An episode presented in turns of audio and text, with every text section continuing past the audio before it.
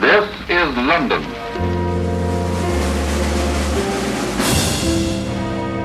À la recherche de Winston Churchill. The Prime Minister, the Right Honorable Winston Churchill. Pierre Assouline, Yvon Croisier. Sir Winston Churchill, nous vous reconnaissons comme notre compagnon pour la libération de la France, dans l'honneur et par la victoire. This is your victory. Victory of the cause of freedom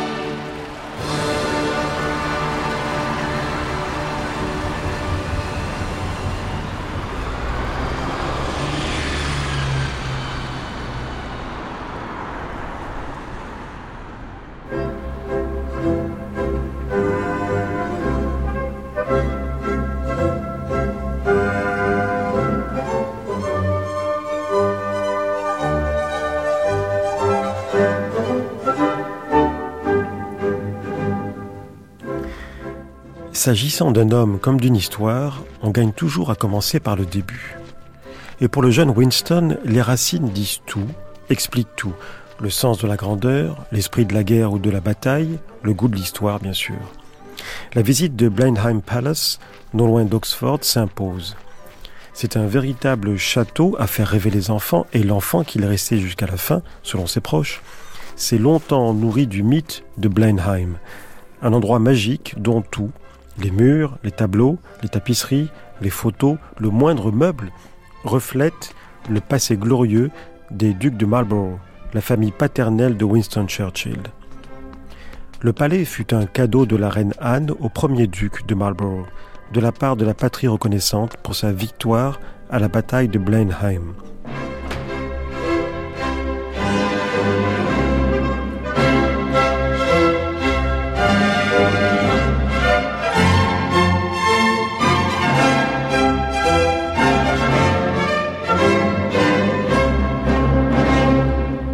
Suivons les guides. Hello, with me. Bonjour. Bonjour madame. Voilà. Merci de nous accueillir au palais de Blenheim. Ok. Voilà. La question, qu'est-ce que vous voulez voir? Et comme ça, est-ce que c'est le tout, le palais, ou est-ce que vous voulez parler plutôt de Winston Churchill? Nous sommes à votre disposition. Yeah. Ok. Ok. Alors, est-ce que vous avez bi- bien compris l'origine du, palais, quoi, comme ça? Pour nous, c'est un peu le contraste avec Versailles, oui, c'est la même époque, et ça célèbre euh, euh, la bataille de Blenheim, hein, qui date de 1704. Et euh, suite à ça, on a donné le parc aussi bien que l'argent de 240 000 livres pour construire le palais. C'est plus ou moins la même chose que Versailles. Mais il faut dire que c'est euh, c'est une propriété privée encore. Alors, ça appartient au duc de Marlborough, qui est le, le 11e duc actuel.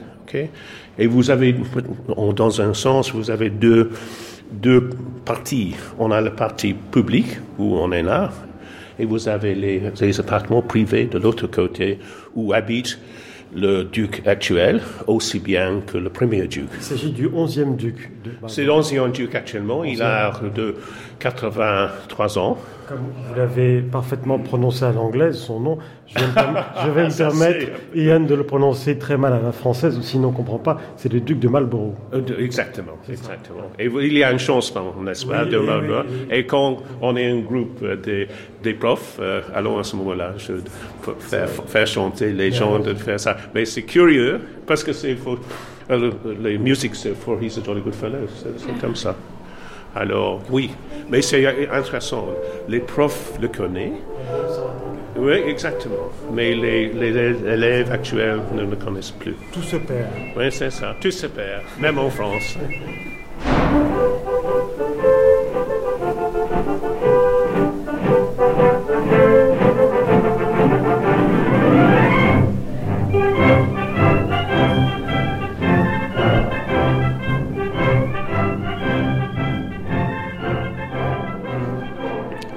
vous, voulez savoir quelque chose de euh, Winston Churchill.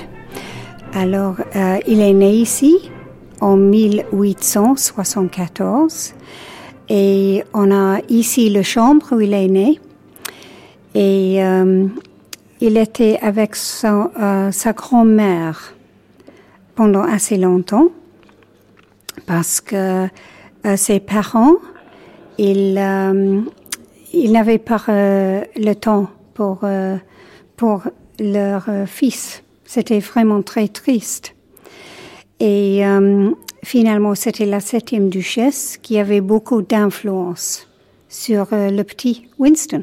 C'était en ce moment-là, entre les aristocrates, c'était normal ça, de passer peu de temps avec des enfants.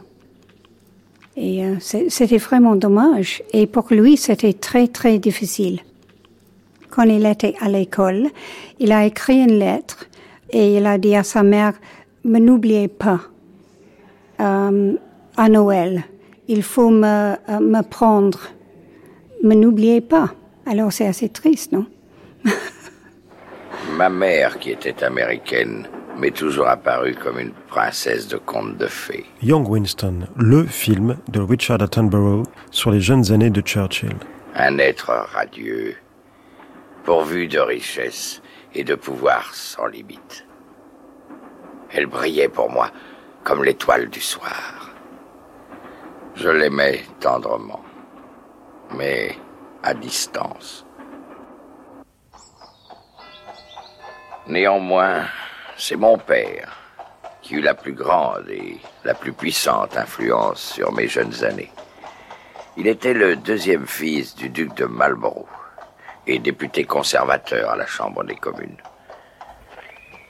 Bonjour, Becker. Malheureusement, si ma mère avait peu de temps à me consacrer à cette époque, je pouvais encore moins voir mon père et lui parler. Et vous voyez ici, quand il était à Sandhurst, euh, il y a euh, À l'Académie militaire. l'académie comme son chez vous. Alors, il a perdu son montre, sa montre, Ah oui. et, il dit Excuse-moi. Il était tellement sensible, disons, que il. euh, vous voyez ici? Oui, I quite realize I have failed to do this. I'm very, very sorry that it should Je have suis absolument happened. désolé d'avoir perdu cette montre. Et là, il, il Il a écrit été tellement- une lettre du, du 22 avril 1893 à alors son il était- père. À, à son père, exactement. Et c'était, alors il avait quelque chose comme 18 ans. Il était déjà adulte en ce sens-là. Il a encore de peur de sa, sa- son père. Il a été abondamment photographié à Churchill toute sa vie, parce qu'il y a des photos de lui ici, euh, à la fois très intimes et, et très relativement jeune, de lui en jeune dragon, Oui, oui, beaucoup, beaucoup d'allure, oui, mais il est assez petit. assez petit. Euh, et il manque, euh, comme on dit, de.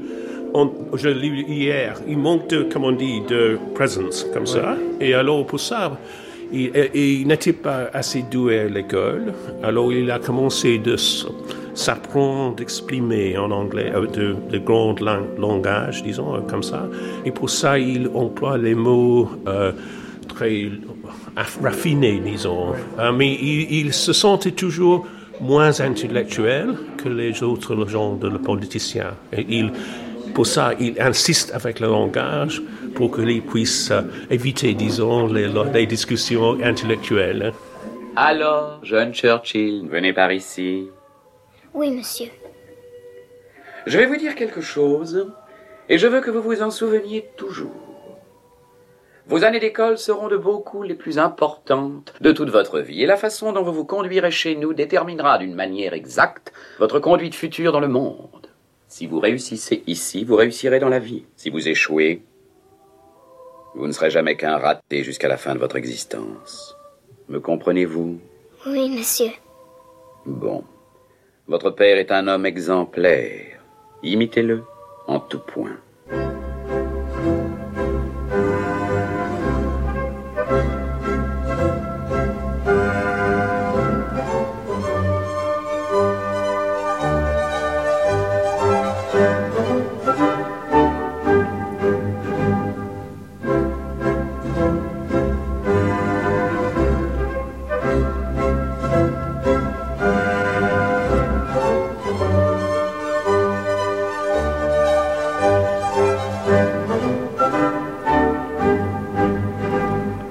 Michael Edwards, euh, c'est autant le francophile anglais que le, français pratiquement anglophile qu'on interroge aujourd'hui en vous.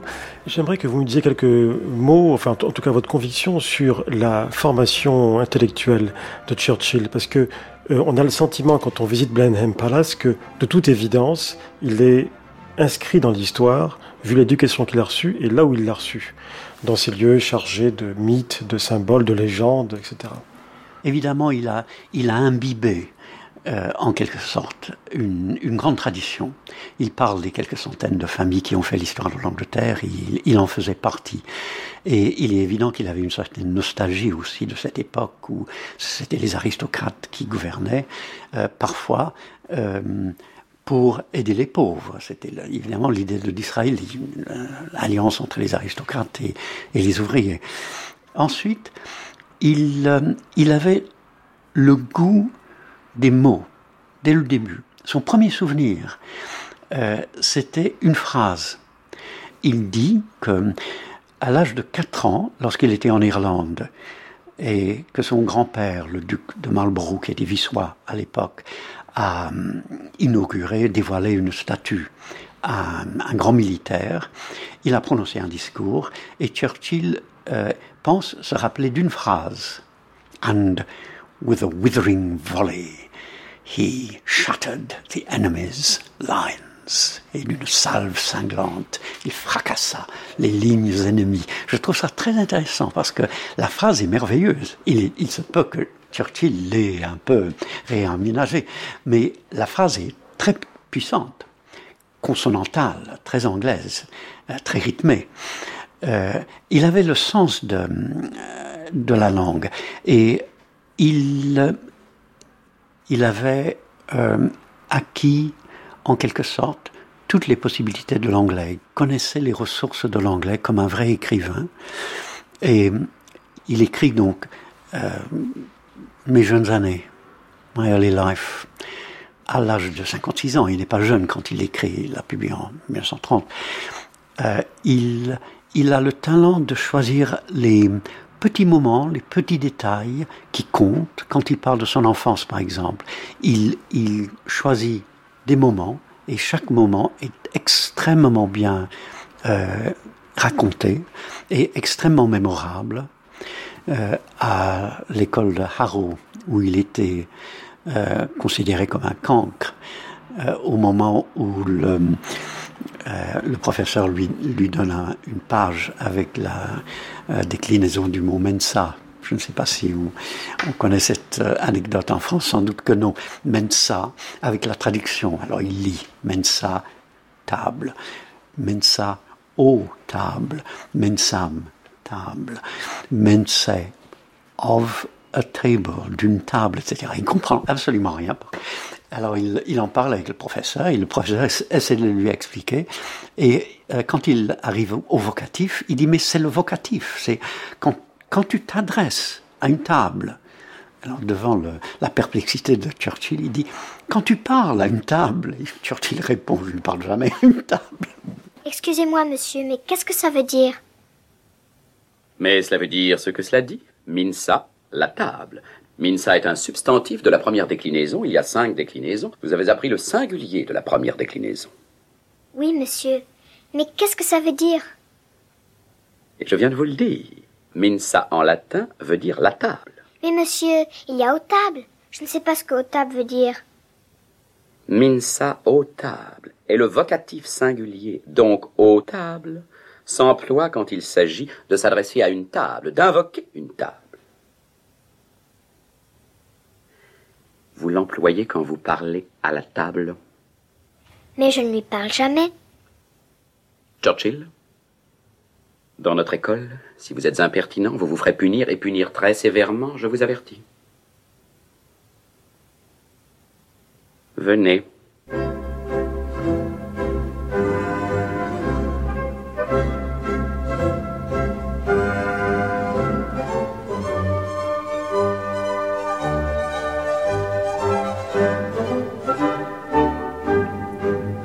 Ce que je remarque dans ce livre, My Early Life, c'est que c'est un grand livre comique.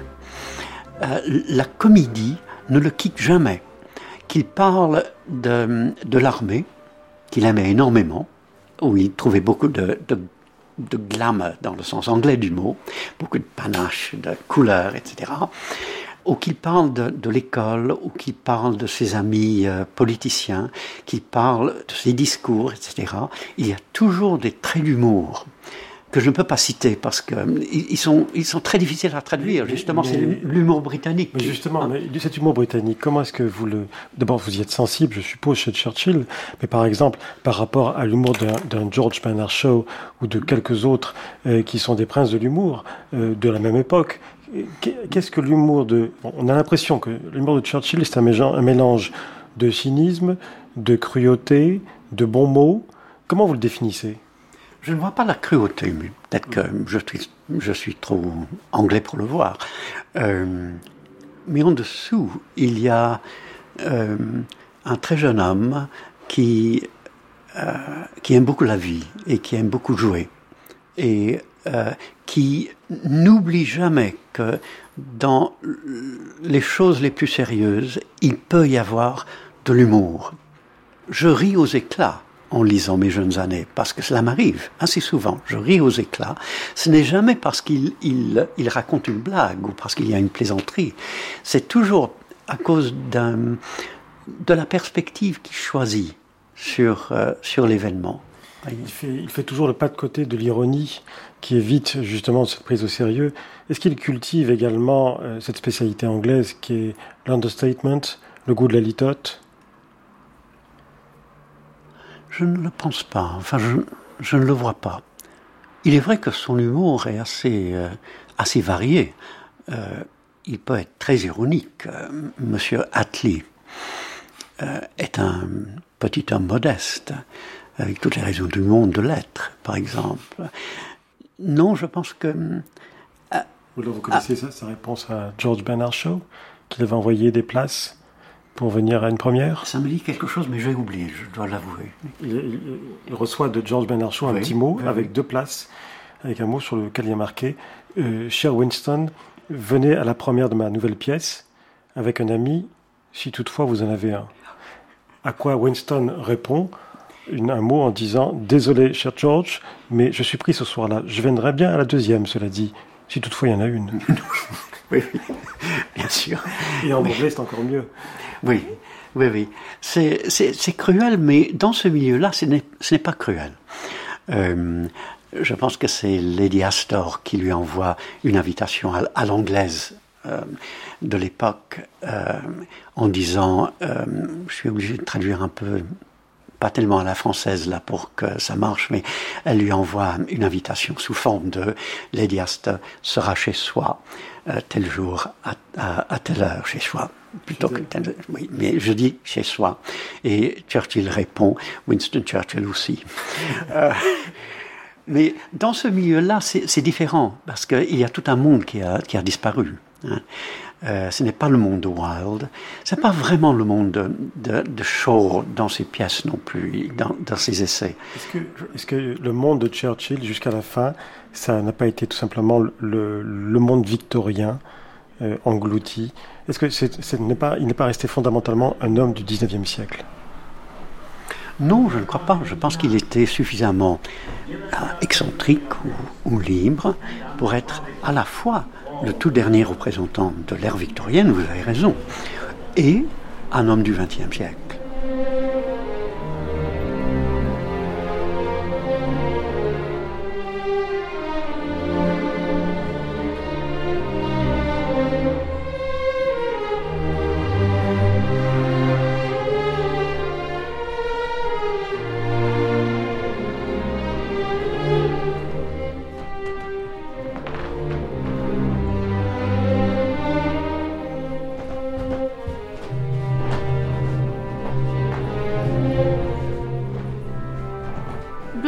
Was like another home for him. So he came here in the school holidays. He came here on vacation from um, Sandhurst. He came here when he wasn't at the front in France in the First World War. The only time he didn't visit freely was during the Second World War. En fait, euh, oui, c'est ça. Sir Winston euh, était extrêmement attaché à, à, ce palais, à, ce palais, de Blenheim. Ça a été le berceau de son enfance. Et après, il y est constamment revenu pour toutes les vacances en permanence. Euh, il a passé la, Première Guerre ici aussi, euh, pendant les vacances. Et finalement, le seul moment de sa vie où il s'est abstenu de, revenir, c'est durant la Seconde Guerre mondiale, pour des raisons euh, pratiques évidentes de circulation, mais aussi pour des raisons propres à sa sécurité. Exactement. Donc c'est vraiment une maison qui a compté pour lui. Exactement. Voilà, là, ça c'est le dixième duc comme officier dans les... Oui, le dixième duc qui est superbe. John. Again, the cavalry. En cavalier, en grand uniforme de cavalier. Oui, oui, exactement. Guards officer. He was famous for playing a, a fighting game with his cousins who were boys called the French and the English. Ah, and it was basically a rough and tumble game, and there were only two laws in this game. Churchill was always the general, and there was no promotion.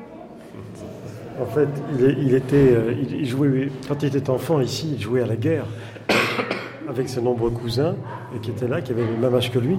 Et c'était leur passe-temps favori. Et donc lui, il, était euh, général, c'est ça.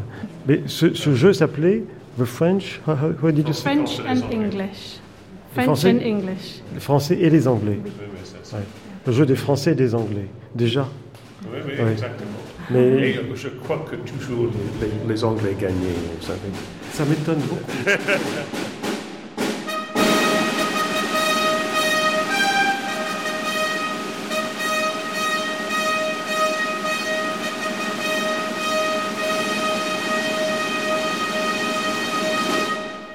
Mais dis-moi, Winston, ta collection commence à devenir vraiment impressionnante, tu sais.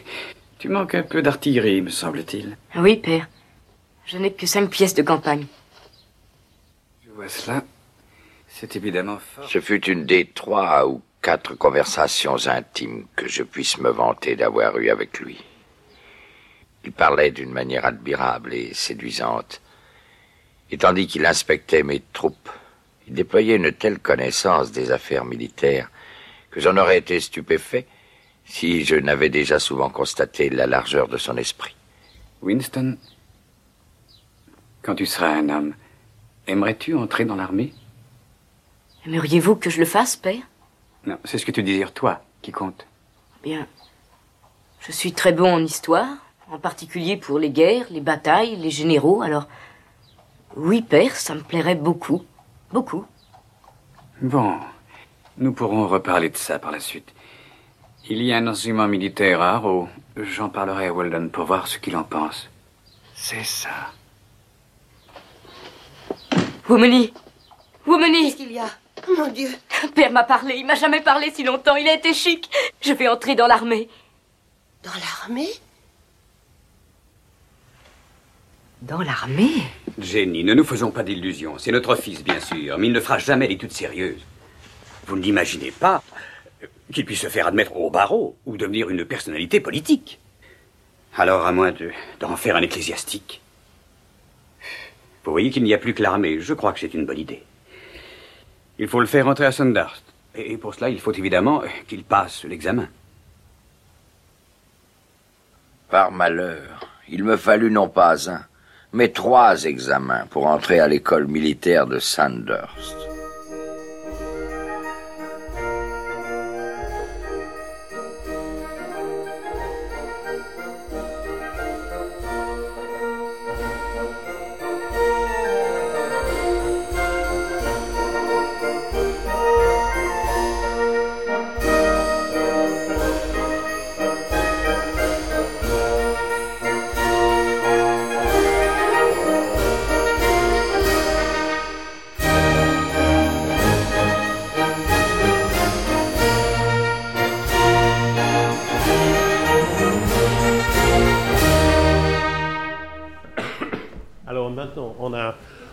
Tapisseries. Euh, c'était une bataille juste avant celui de Blenheim.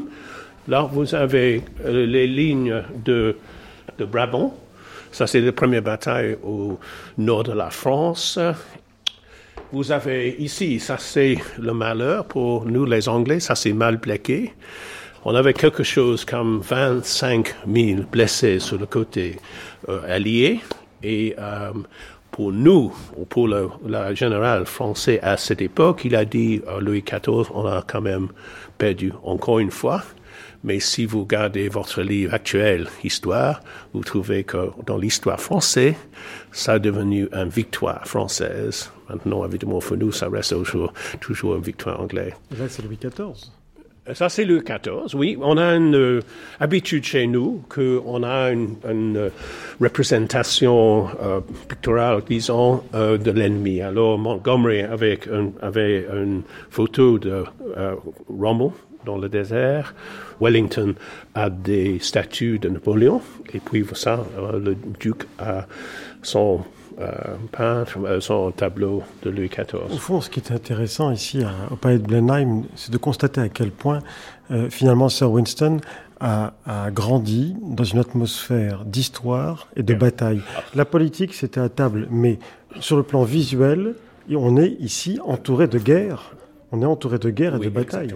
Il était soldat euh, dans tout son, son corps, quoi. En fait, c est, parce qu'il adore de faire, d'aller faire les guerres, parce que il était soldat euh, d'origine, quoi. Et toute cette militaire, excusez-moi.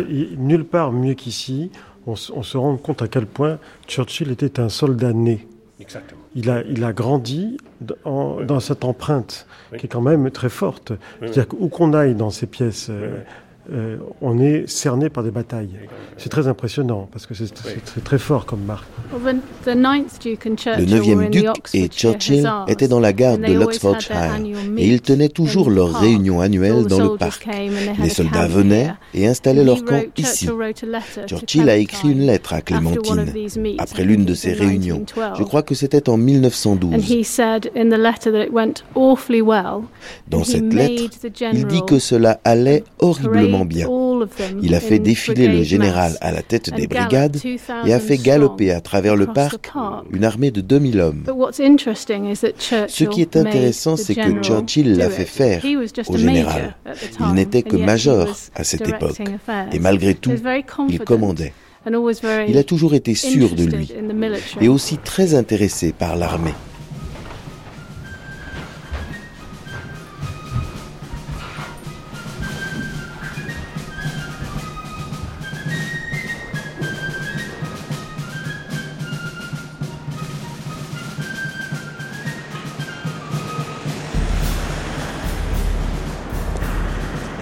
Bonjour Eric Simon. Bonjour. Ou Eric Simon, baby. Eric Simon, si vous voulez. J'habite l'Angleterre depuis 40 ans.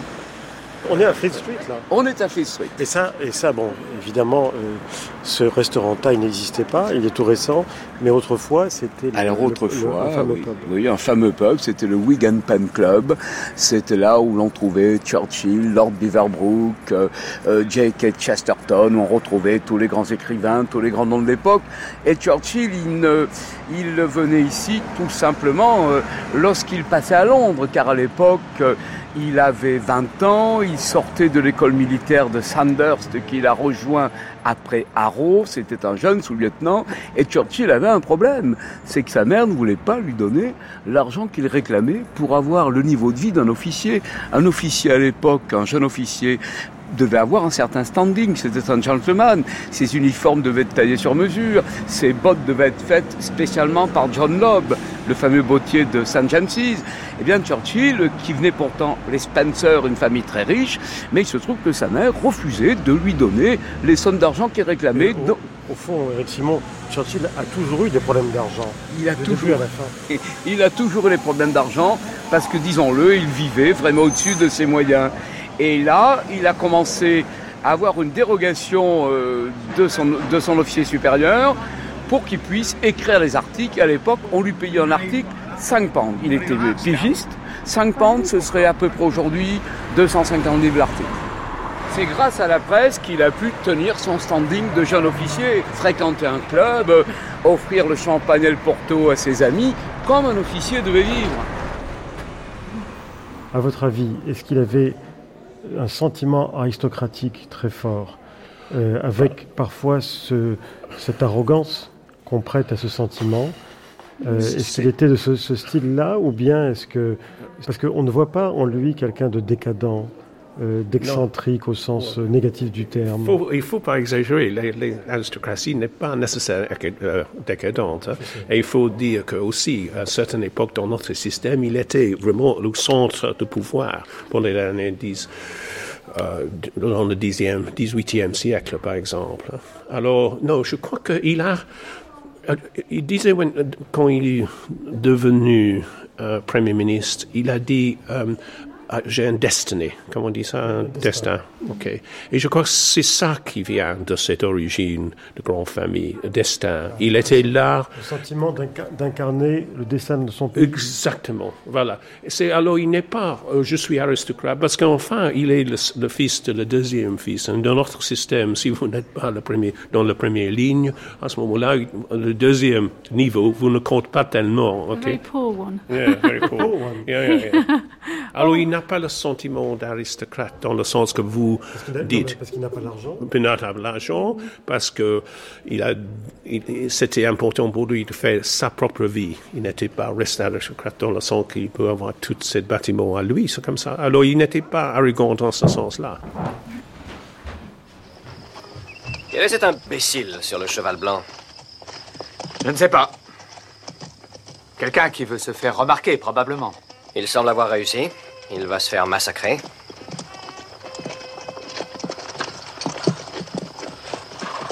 Mon lieutenant Sous-lieutenant Churchill, quatrième hussard. Je suis ici comme correspondant de guerre du Pionnier et du Daily Telegraph. Euh, si vous avez l'intention de monter jusqu'à ce village, j'aimerais savoir si ça ne vous ennuierait pas que je vous accompagne. Ah oui, Churchill, quatrième hussard. Chez nous, on n'aime pas beaucoup les correspondants de guerre, Churchill. Pas plus que les chevaux blancs. Où l'avez-vous eu euh, À la vente aux enchères de la semaine dernière à Malacan Pass. Son premier possesseur était tué euh, Oui, je pense, mon lieutenant. Ça ne vous a pas donné à réfléchir?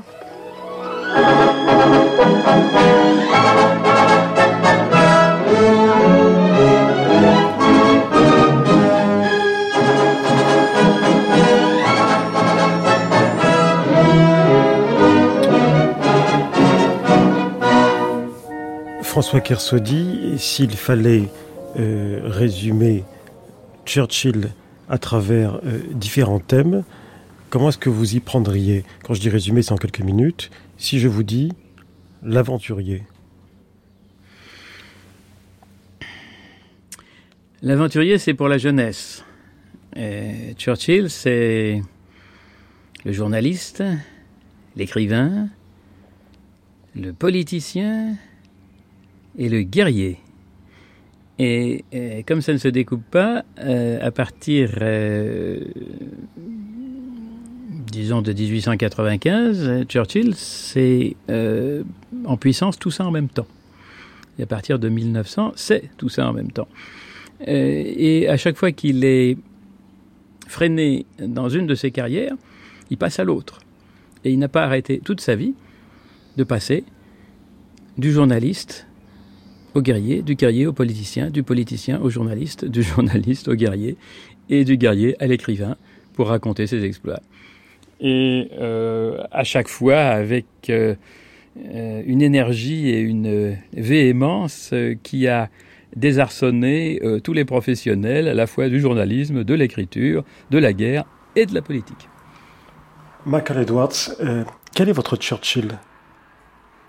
Mon Churchill, c'est d'abord le, euh, le type même de l'anglais, excentrique. Euh, je l'associe à, à, ces héros euh, de la fin du, du XVIe siècle, l'époque élisabéthaine, les héros comme Drake, Essex, Raleigh, avec beaucoup de panache, beaucoup d'audacité, d'audace, qui sillonnaient le monde, qui cherchaient l'aventure, qui ne se prenaient pas trop au sérieux, mais qui, qui étaient des héros. Et quand je pense à Churchill, je pense d'abord au fait que euh, son excentricité allait jusqu'à être, dans son enfance, un grand sportif. Je ne sais pas si on le, sait. Il, était champion euh, d'escrime des écoles privées en Angleterre. Et lorsqu'il était aux Indes, comme un très jeune euh, officier, il, il, faisait partie de l'équipe qui a gagné le, la Coupe de polo de l'Inde une année. Et dans la finale, il a, il a marqué trois buts. Euh, nous ne parlons pas de Zidane, nous parlons de Churchill. Hein. Et je pense qu'il a eu une vraie jeunesse. Il cherchait l'aventure, il, il, cherchait le danger. C'est curieux, quand on pense à, Churchill, on voit l'homme un peu arrondi euh, euh de, de l'âge mûr et de la vieillesse. Mais dans son enfance, il a vraiment eu une jeunesse. Il est allé à Cuba, en Inde, euh, au Soudan, en Afrique du Sud. Il regardait là où il y avait l'action, là où il y avait le danger. Et c'est pour cela que je pense tout de suite à, à l'époque élisabéthaine. De Gaulle, pour moi, c'est le XVIIe siècle. Vous voyez la différence. C'est la grandeur, la hauteur, la morgue, finalement, de, de, cette époque. Alors que Churchill ne se prenait pas pour un homme providentiel. Il avait l'habitude de citer une expression dans La Nuit des Rois. Euh, certains naissent grands, certains acquièrent la grandeur, certains voient la grandeur leur tomber dessus. Et c'était son cas je vois euh, cet aspect, euh, disons, élisabétain, shakespearien, dans le fait que au moment les plus graves et dans ses discours les plus sérieux, les plus solennels, il y a toujours un peu d'humour. Il ne se prend pas absolument au sérieux. Par exemple, quand il s'adresse aux Anglais, avant l'invasion que les, les nazis préparaient, il, il, leur a dit, c'est le moment est très grave. Nous nous trouvons dans une situation un peu comme celle de l'Angleterre au moment où l'armada euh, s'approchait et que Drake finissait son jeu de boules. Alors je ne sais pas si cette anecdote est connue en France, je, suppose que non. Mais en Angleterre, on raconte que Drake, qui était amiral de la flotte et à qui on a confié la défense du royaume contre l'armada invincible, euh, on raconte qu'un messager accourt euh, hors d'haleine pour lui dire euh, Monsieur, la, flotte euh, espagnole approche. Et Drake était en train de jouer aux boules. Et il paraît qu'il a répondu, je vais d'abord terminer le jeu. Très, très subtilement, Churchill a fait comprendre, me semble-t-il, que le moment était grave et qu'il fallait vraiment lutter, mais qu'il ne fallait pas se prendre trop au sérieux. Il fallait faire un peu comme Drake, gagner, mais avec un certain panache. Ça, c'était son message aux Anglais? C'était le message aux Anglais, oui. Oui, oui. Et lorsqu'il a parlé au Parlement aussi, il a dit que, je pense que c'est le 18 juin 1940, parce que le 18 juin, Churchill aussi a fait un, discours. Et il a dit qu'il fallait que le, le, peuple, la nation, se rende compte de la gravité de la situation, etc. Et il a terminé en disant, faisons notre devoir, bien mieux que cela, faisons notre devoir, comportons-nous tel que si l'Empire britannique et son Commonwealth durent mille ans, les hommes continueront de dire ce fut leur plus belle heure. This was their finest hour. C'est une expression qui est entrée dans la, mémoire des Anglais, tout le monde connaît. Mais à l'intérieur de ce discours très sérieux, il y a un trait d'ironie qu'il décoche contre Hitler, parce que l'idée d'un empire britannique qui euh, durerait mille ans, c'est précisément une allusion au Troisième Reich, qui, d'après la mythologie des nazis et Joachim de Flore, etc., devait durer mille ans. Est-ce lui qui a dit ce slogan Ordinary People, Extraordinary Times C'était de lui, ça? En tout cas, c'est churchillien, pour vous, comme, euh, comme slogan?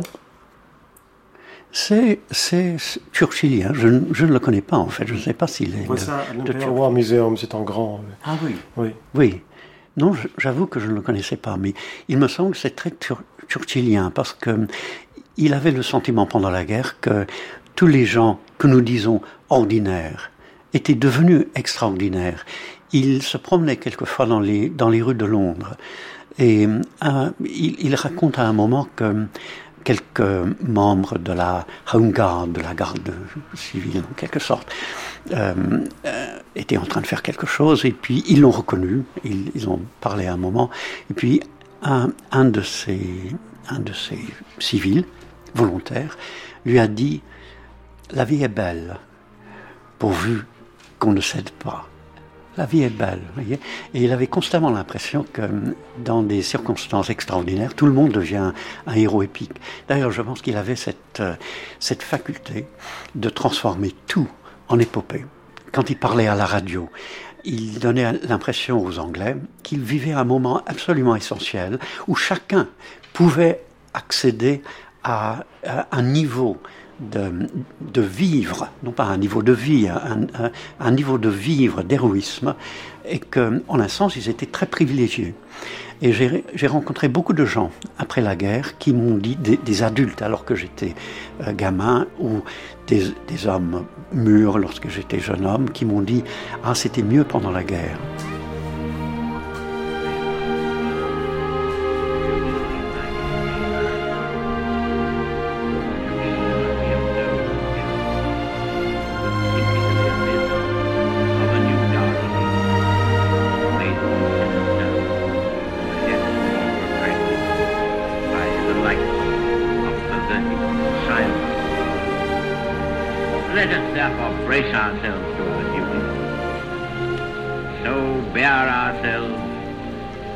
British Empire and its Commonwealth last for a thousand years, men will still say, this was their finest hour.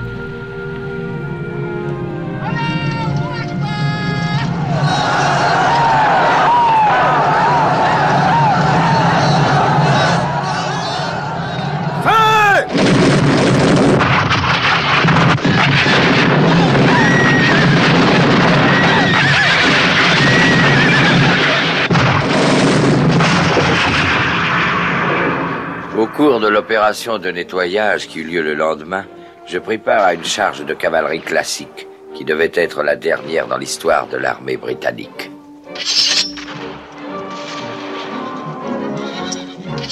Down the trot.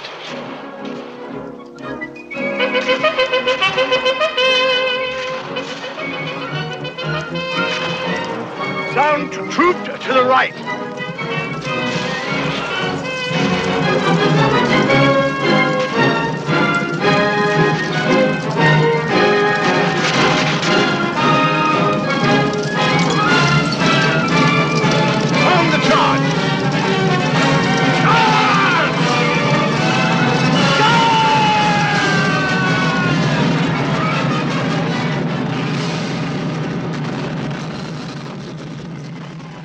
François Kersaudy, si je vous dis plus précisément, euh, en Churchill, le guerrier, est-ce qu'il appartient à, une, caste, une manière d'être guerrier qui est typiquement anglaise, qui est typique de ses origines? Est-ce qu'on aurait pu retrouver d'autres Churchill parmi les guerriers de son temps?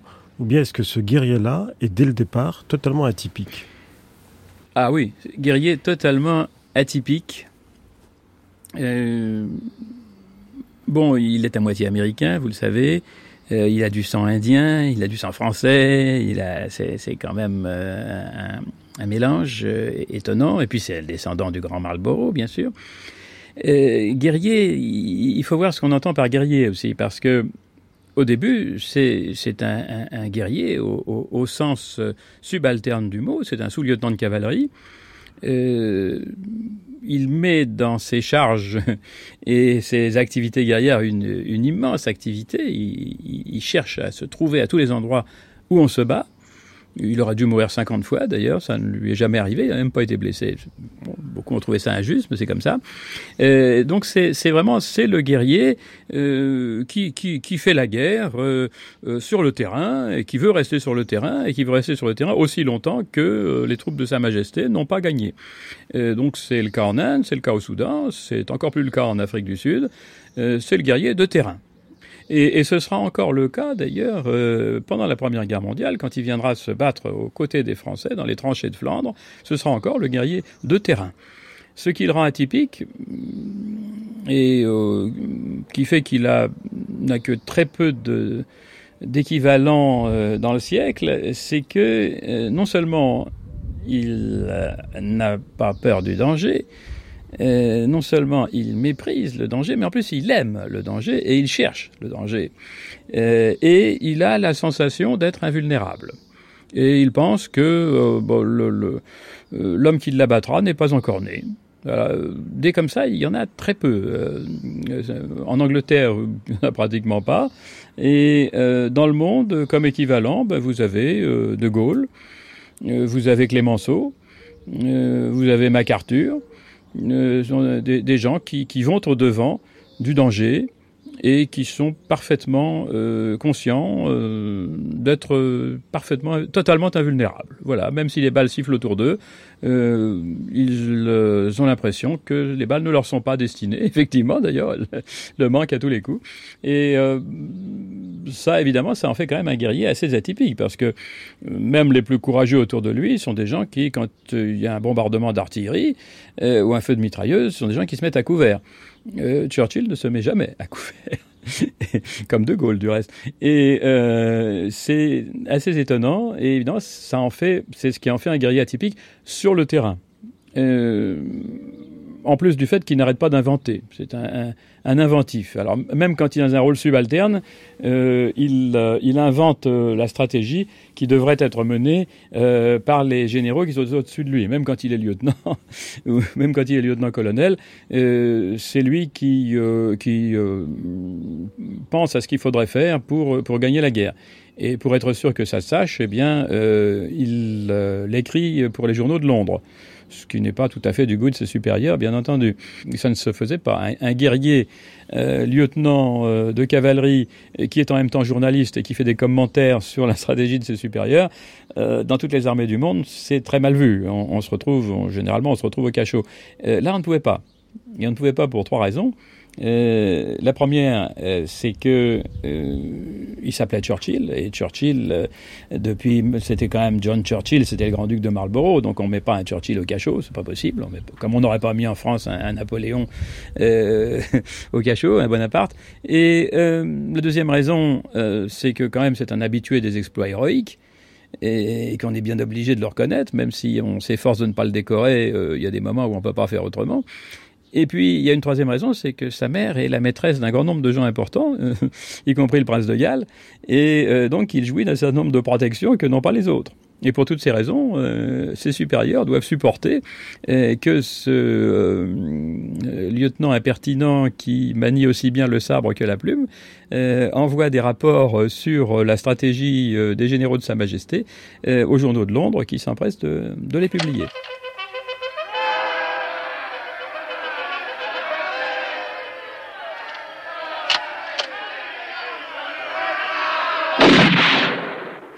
Là-dessus, je m'installai pour écrire un livre.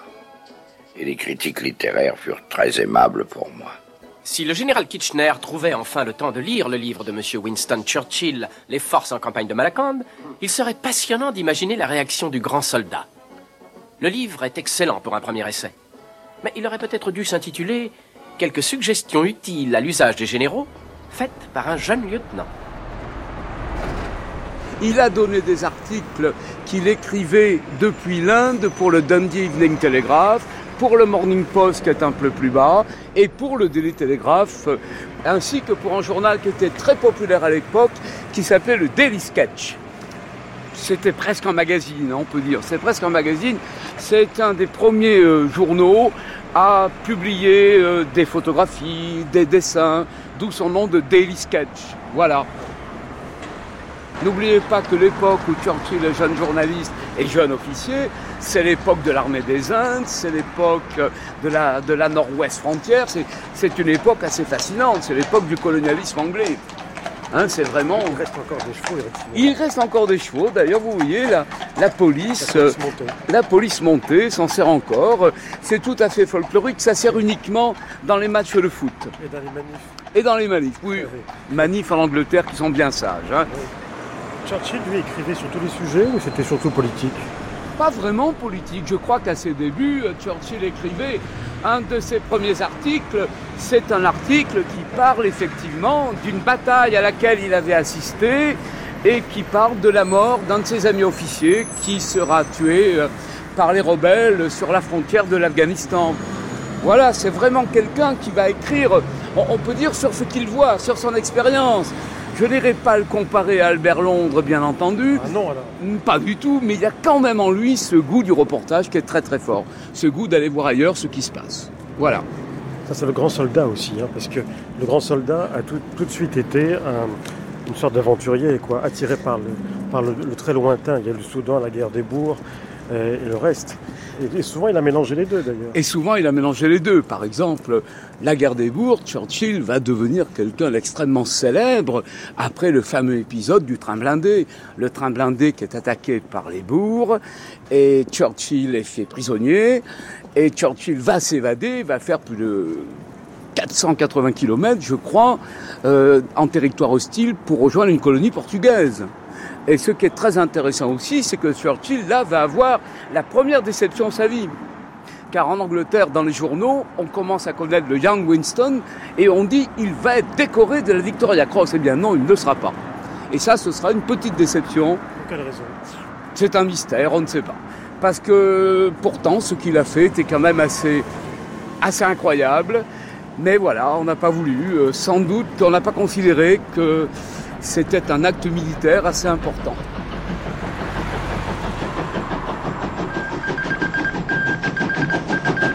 Londres, le Morning Post.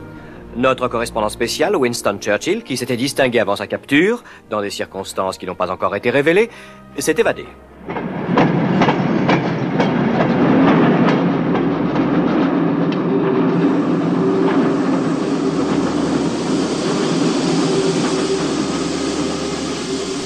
Je m'appelle Winston Churchill, le correspondant du Morning Post.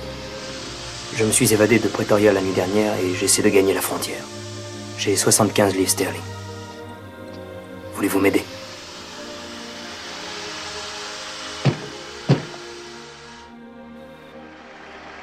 Silence, mesdames et messieurs Voici l'homme qui, après son audacieuse évasion, a rejoint l'armée de son pays qui s'est vaillamment conduit sur de nombreux champs de bataille, qui a contribué à libérer des officiers prisonniers qui se trouvaient dans la prison d'où il s'est évadé lui-même. Je vous présente...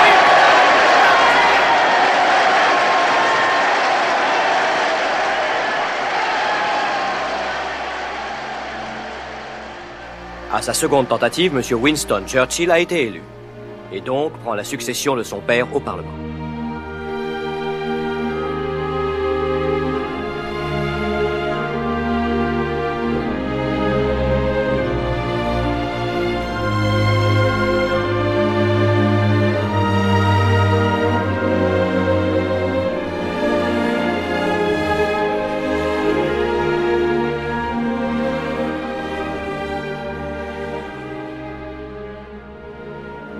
Michael Edwards, vous faites de Winston Churchill un personnage ou un héros shakespearien. Est-ce que ce n'est pas une déformation de votre propre tropisme élisabétain Pourquoi?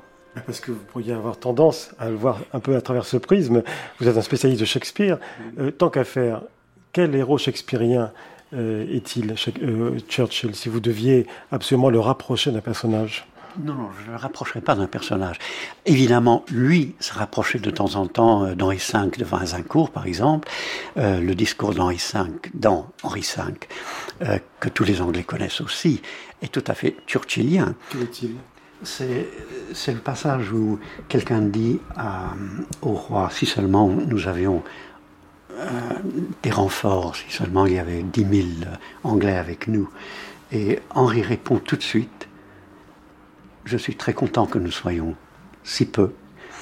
Et je veux que l'on dise à tous les soldats que quiconque veut rentrer en Angleterre plutôt que de se risquer dans cette bataille contre euh, des forces euh, bien plus nombreuses, qu'il retourne en Angleterre et nous lui donnerons l'argent pour le faire, pour que nous soyons vraiment un petit nombre.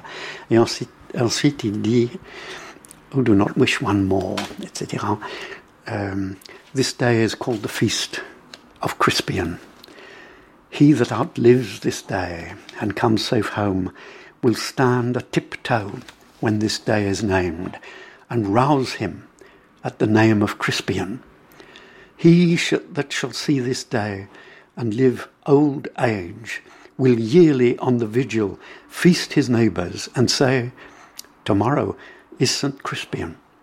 Then will he strip his sleeve and show his scars and say, These wounds I had on Crispin's day. Old men forget, Old men forget. Yet all shall be Yet forgot. all shall be but forgot. He'll remember but he'll remember with advantages what feats he did that day.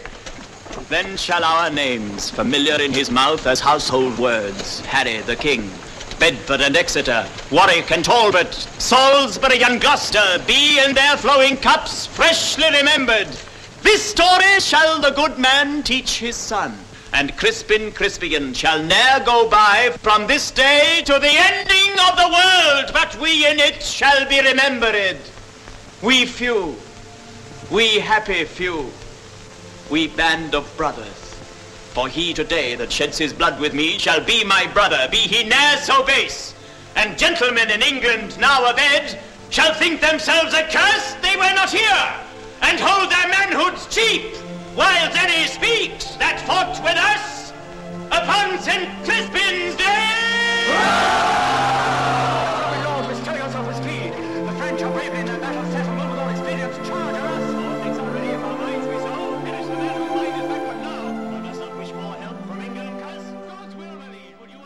Ça, c'est du Shakespeare.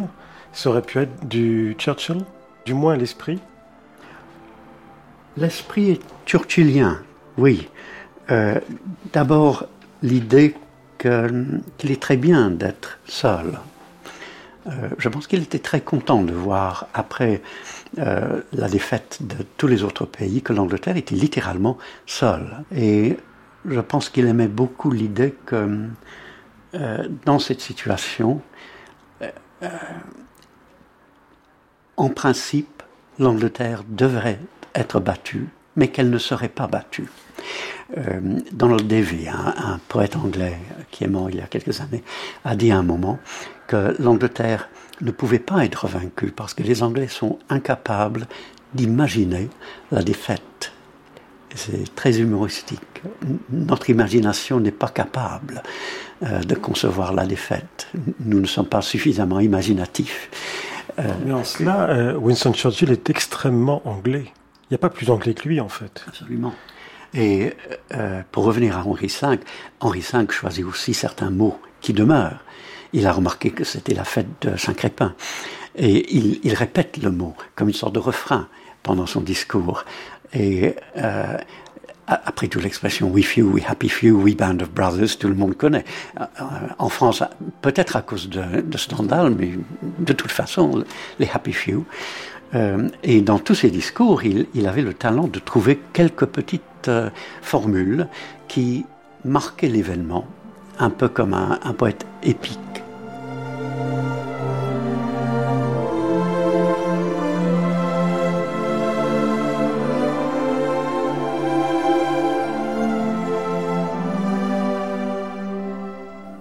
C'est dans ce Henri V de Shakespeare que Stendhal trouvera l'expression Happy Few, qu'il importera avec succès en France.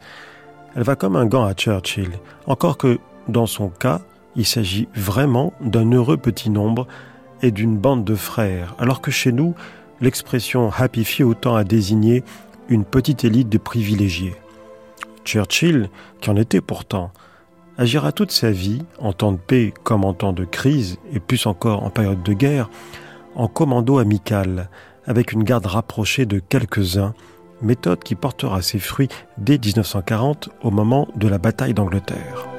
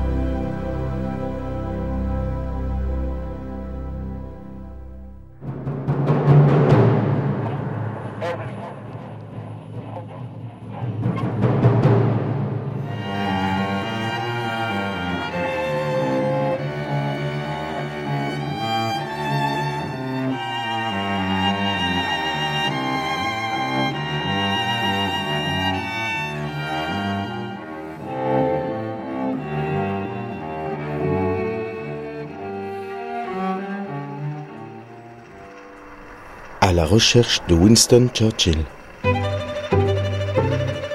Pierre Assouline, Yvon Croisier.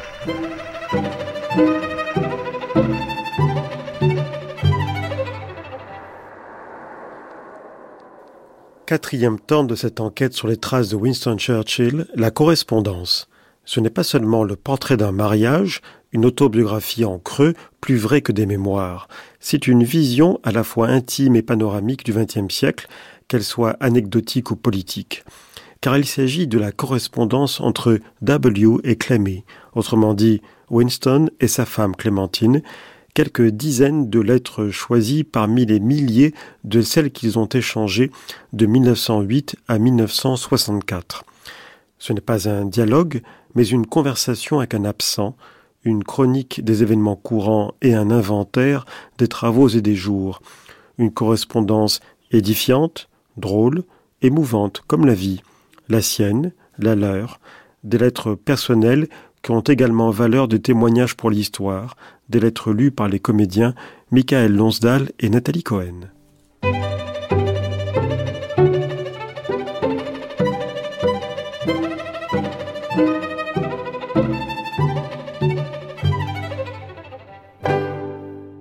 Londres, Bolton Street, la première lettre de Winston à Clémentine, le 16 avril 1908.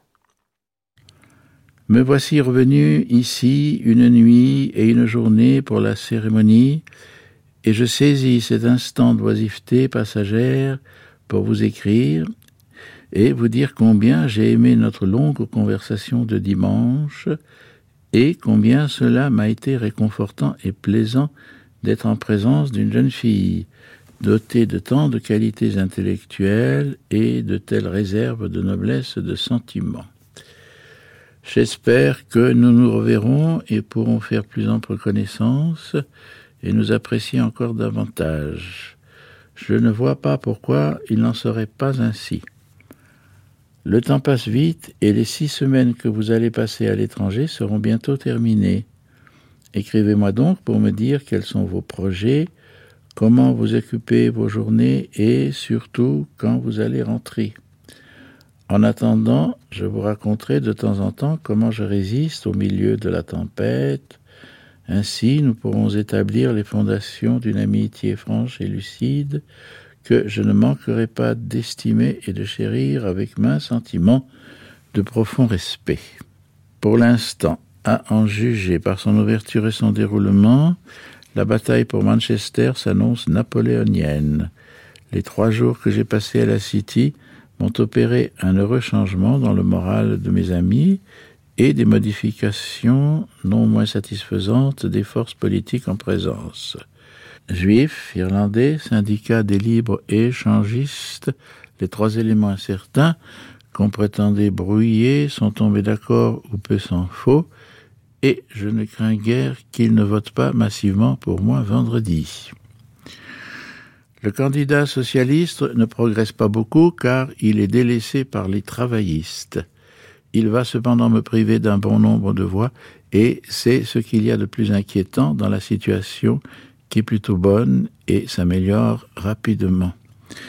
Malgré le risque qu'un résultat négatif soit annoncé avant que cette lettre ne vous rattrape, je crois, en un succès conséquent.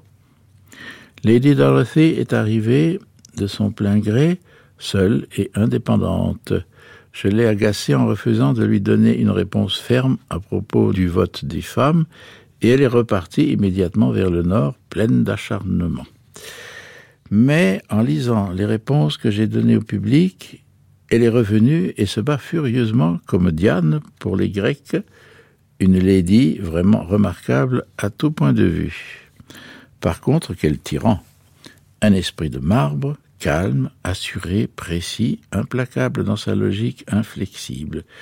Une chose admirable, mais il ne faut pas s'y frotter. Pourtant adorable. Je ne crois guère aux formules ni aux classifications. L'esprit humain et, qui plus est, le langage humain sont mal adaptés à rendre justice à la variété et la complexité infinie des phénomènes. Les femmes ne le conçoivent que rarement, Dès lors qu'elles se mettent à penser, elles sont terriblement outrecuidantes. La nature ne fait rien en noir ou blanc, il y a toujours une nuance de gris. Elle ne trace pas de traits sans l'altérer, et il faut savoir faire des concessions même avec les convictions les plus profondes et assurées. Mais peut-être direz-vous qu'il ne s'agit là que de la sophistique d'un opportuniste de la politique. Non, cela ne me dérange pas, pourvu que vous le disiez dans une gentille lettre. Taplow, chez les amis Grenfell, le 27 avril 1908, de Winston à Clémentine. J'étais samedi, sous le contre-coup de tous les efforts et l'agitation de cette élection épuisante, et ma plume peinait à se mouvoir avec aisance. Ce matin, toutefois, j'ai retrouvé mon entrain, et reposé par le dimanche calme et joyeux passé ici, je me décide à vous écrire quelques lignes. C'est avec un réel plaisir que j'ai reçu votre lettre et votre télégramme. J'aime à penser que vous avez observé la bataille à distance avec un œil compatissant envers mon sort. Ça a été une élection très difficile et sans ces boudeurs de catholiques irlandais qui ont changé le camp à la dernière minute sous la pression sacerdotale, les résultats auraient été autres. À présent, je dois recommencer depuis le début, sans doute une autre élection longue et pénible. N'est-ce pas de la provocation? Le Parti libéral est, je dois dire, un bon parti pour lequel se battre. Jamais je n'ai vu autant de loyauté ni de bonté dans l'infortune. Je leur ai peut-être fait gagner une grande victoire avec les égards qu'ils ont pour moi. Déjà huit ou neuf sièges solides ont été mis à ma disposition. De mon point de vue, cette élection pourrait s'avérer une bonne chose. C'est un terrible obstacle pour quelqu'un dans ma position que d'être toujours contraint de lutter pour sa survie et d'avoir toujours à aligner ses opinions en matière de politique nationale sur les exigences régionales. Si j'avais remporté Manchester cette fois-ci, je l'aurais sûrement perdu aux élections générales. L'échec d'aujourd'hui me permettra, j'espère, d'obtenir un siège garanti pendant plusieurs années. Pourtant, je ne prétends pas ne pas être déçu. La défaite, même si l'on s'en console, qu'on l'explique ou qu'on n'en tienne pas compte, est odieuse. Tant de hurlements de triomphe dans la presse travailliste, tant de douleur chez mes pauvres amis et assistants. Il y a une seule consolation, tout ce qui était humainement possible a été fait. Nous avons un temps affreux ici, tempête de neige, gel, vent glacial, infect pour tout le monde. Comme j'aimerais pouvoir partir pour Florence et le soleil. Mais je suis ici sur la roue des choses. Lady Dorothy s'est battue comme Jeanne d'Arc aux portes d'Orléans. Le taudis le plus sale, la foule la plus misérable, le coin de rue le plus sordide. C'est une femme extraordinaire, inépuisable, téméraire, convaincue, inflexible, mais conservant toute sa féminité. Comme j'aurais aimé que vous soyez présente, cela vous aurait plu, je pense. Nous formions une joyeuse troupe et la semaine s'est écoulée dans un tourbillon. Malgré tous ces inachèvements, la vie est bien agréable parfois. Écrivez-moi à nouveau, je suis une créature solitaire au milieu des foules. Faites preuve de bonté à mon égard.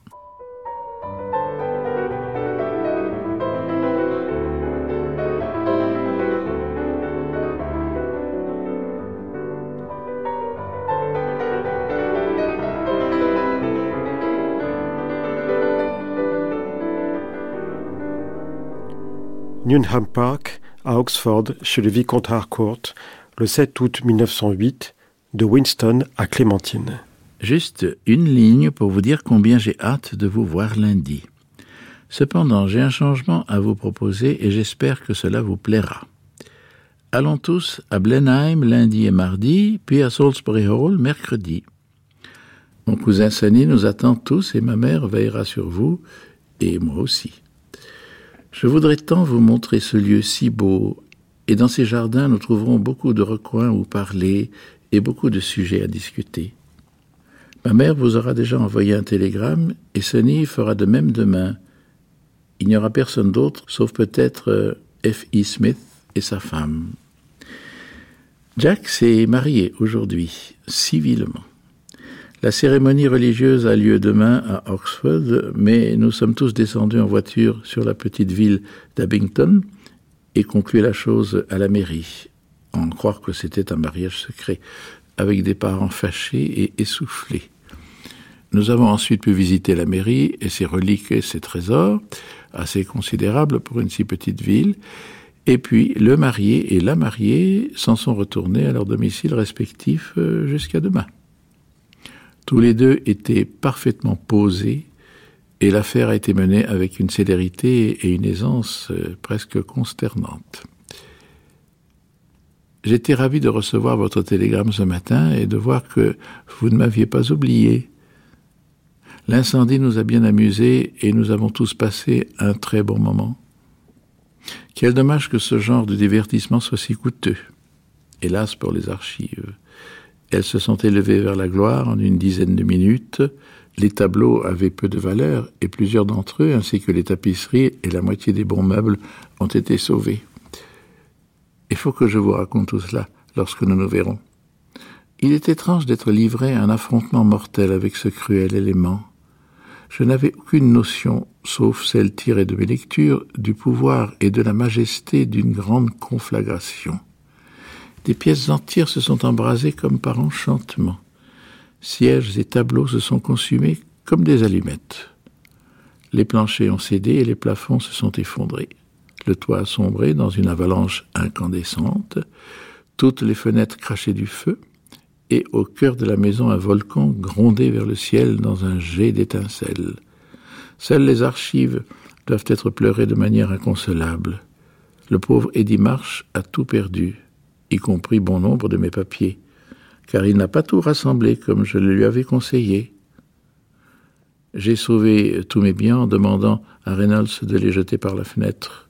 C'est une chance que l'incendie ait été découvert avant que nous soyons tous allés nous coucher. Sinon, d'autres vies que celle d'un canari auraient été perdues. Malgré tout, certains d'entre nous ont couru de grands dangers. Le télégramme que vous avez adressé à ma mère vient juste d'arriver. C'est ma faute si l'organisation a changé. Je pensais qu'il serait très agréable d'aller à Blenheim et c'est moi qui l'ai proposé à Sunny. Si vous avez une raison valable de ne pas y aller, je le préviendrai par télégraphe demain matin afin d'essayer d'interrompre les arrangements mais je crains qu'il n'ait déjà demandé à F. E. Smith et à sa femme d'être là pour nous. J'espère vivement que vous hésitez uniquement parce que vous ne comprenez pas bien ce qui a changé et pensez qu'il y aurait une grande réception, ou tout naturellement parce que vous attendiez une invitation plus formelle, et non pas à cause d'une antipathie envers Sonny ou d'un jugement défavorable que vous auriez été amené peut-être à partir d'informations erronées, informées sur lui. C'est mon meilleur ami, et je serais très peiné s'il en était ainsi, mais je suis sûr qu'il n'en est rien. Écrivez-moi pour tout m'expliquer, me raconter votre journée à Chaos et me dire à quoi vous pensiez et si vous auriez pensé à moi. Si les journaux ne vous avaient pas rafraîchi la mémoire, vous savez quelle réponse j'attends. Votre dévoué W.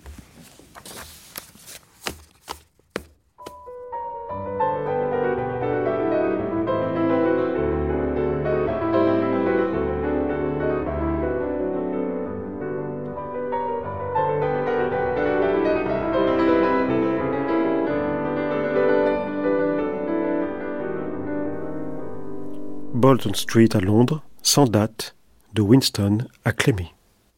Ma très chère et très aimée, je t'envoie le télégramme du roi auquel j'ai consciencieusement répondu. Aucun mot ne peut te traduire les sentiments d'amour et de joie dont est possédé mon être. Que Dieu, qui m'a comblé au-delà de mes souhaits, te garde. Ton dévoué Winston. Batsford Park, dans la famille Mitford à Morton-in-March, Lettre de Clémentine à Winston, août 1908. Mon chéri, comme tu me manques. Je me demande comment j'ai pu vivre 23 ans sans toi. Tout ce qui a précédé ces quelques cinq mois me semble irréel. J'ai passé une matinée très ennuyeuse à écrire et écrire, au point d'avoir les doigts endoloris et tachés d'encre.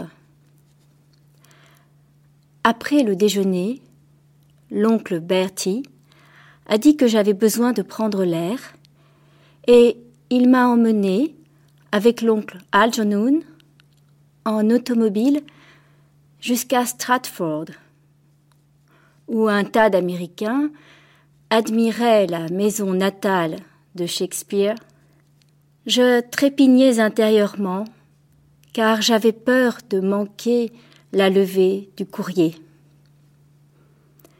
Mais j'arrive juste à temps, et pour te dire que je t'aime. Mais à quel point, je ne te le dirai pas. À toi de deviner. L'oncle Algernon t'aime bien, mais il est contrarié de voir que je suis devenue libérale si facilement. Il m'a fait subir tout un sermon politique. Au revoir, mon très cher. Ta Clémentine.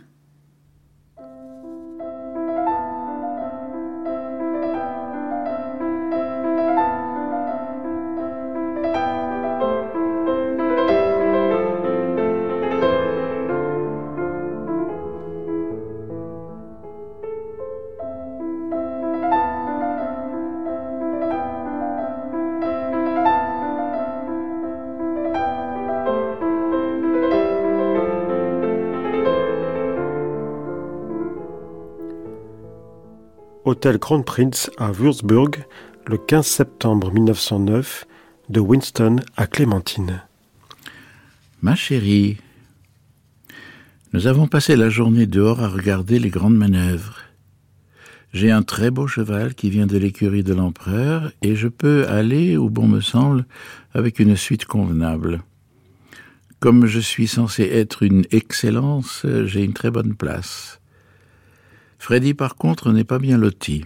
Ces gens sont tellement routiniers que le moindre événement qui sort de l'ordinaire, tout ce qui n'a pas été envisagé officiellement et depuis des mois, les perturbe affreusement.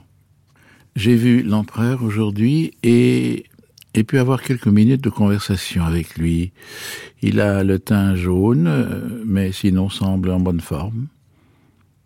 Il y avait un banquet ce soir au palais une multitude de princes et de petits princes et les ministres des Affaires étrangères de divers pays.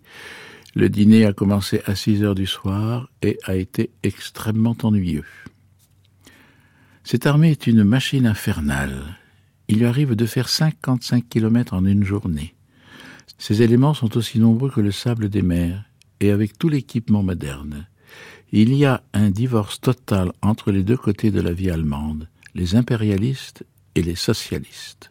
Rien ne les unit. Il s'agit de deux nations différentes. Chez nous, il y a tant de nuances. Ici, tout est noir et blanc, les couleurs prussiennes.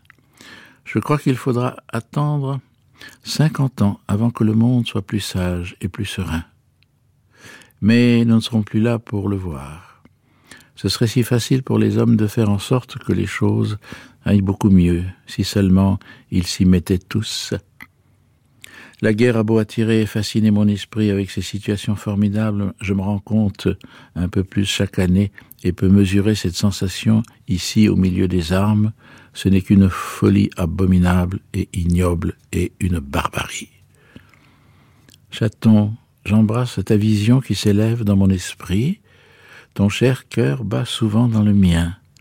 Que Dieu te bénisse et te garde, tendre pensée. W.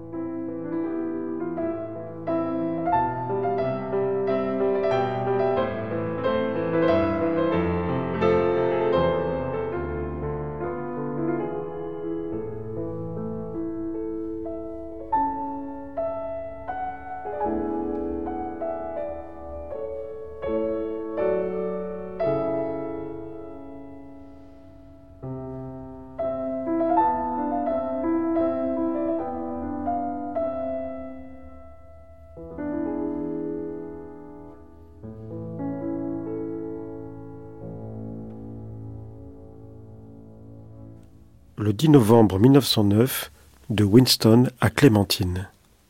10 novembre 1909, ministère du Commerce. Ma chérie, le Premier ministre était de toute évidence enchanté que je le consulte à propos de mon discours. Il m'a autorisé à faire une déclaration tout à fait mémorable sur les conséquences du rejet. Très cher, je suis très inquiet de ce que tu sembles nourrir des soupçons absolument insensés et déshonorants pour tout l'amour et la loyauté que je te voue et te vouerai, plaise à Dieu, jusqu'à mon dernier souffle. Ils sont indignes de toi et de moi, et m'emplissent l'esprit de sentiments de honte qui me sont inconnus depuis mes années d'études. Je sais qu'ils viennent du profond amour que tu as pour moi, et par conséquent m'incline à la tendresse et me rendent soucieux de mériter toujours cette si précieuse possession de mon existence mais en même temps il m'attriste et me contrarie, et sans raison. Nous ne vivons pas dans un monde de menues intrigues, mais d'affaires sérieuses et importantes. Je ne pourrais pas m'imaginer former d'autre attachement que celui avec lequel j'ai noué le bonheur de ma vie ici-bas. Et je suis offensé au plus profond de moi-même que tu cèdes, contre ton bon jugement, à des émotions mesquines et des doutes cruels. Tu dois m'accorder ta confiance, car je n'aime et n'aimerai jamais aucune autre femme au monde que toi, et mon plus grand désir est de m'attacher à toi par des liens qui deviennent chaque semaine plus intimes et plus profonds. Ma bien-aimée, j'embrasse ta mémoire. Ta douceur et ta beauté ont empli ma vie de gloire. Je serai pour toujours ton cher et dévoué époux. W.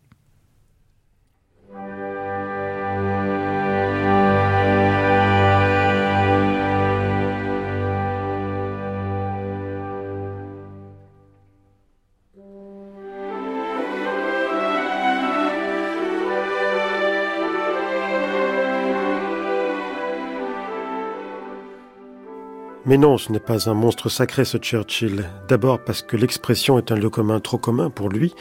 Ensuite parce qu'elle commence mal, avec ce quelque chose de monstrueux et donc de bestial, alors qu'il n'y avait pas plus humain, terriblement humain que lui.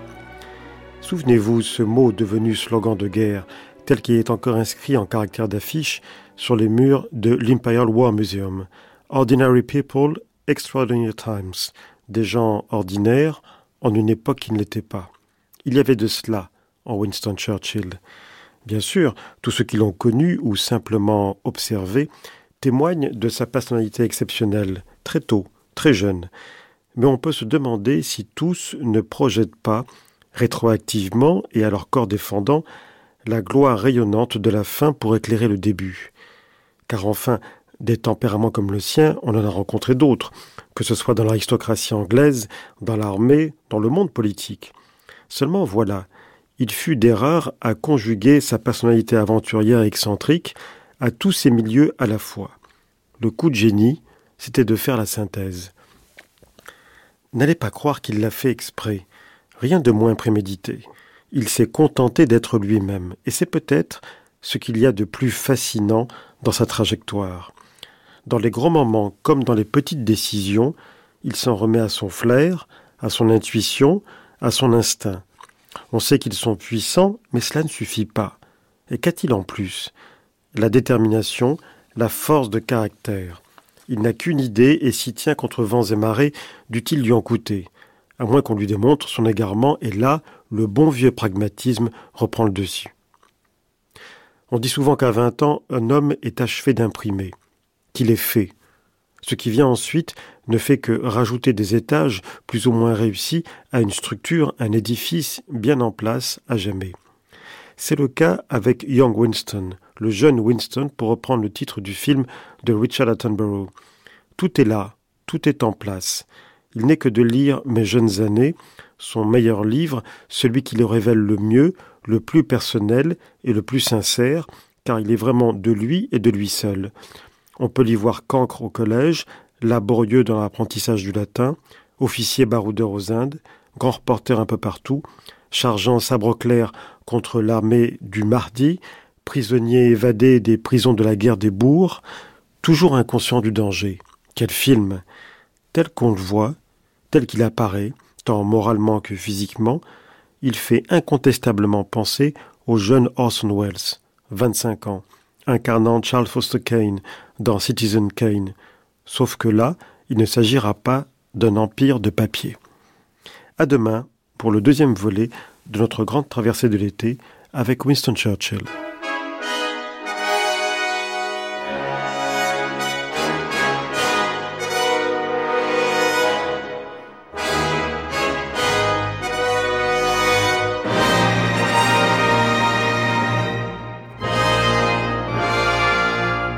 Les lettres que nous venons d'écouter sont extraites de la correspondance entre Winston Churchill et son épouse Clémentine, traduite par Marie-Hélène Amen, lue par Nathalie Cohen et Michael Lonsdal.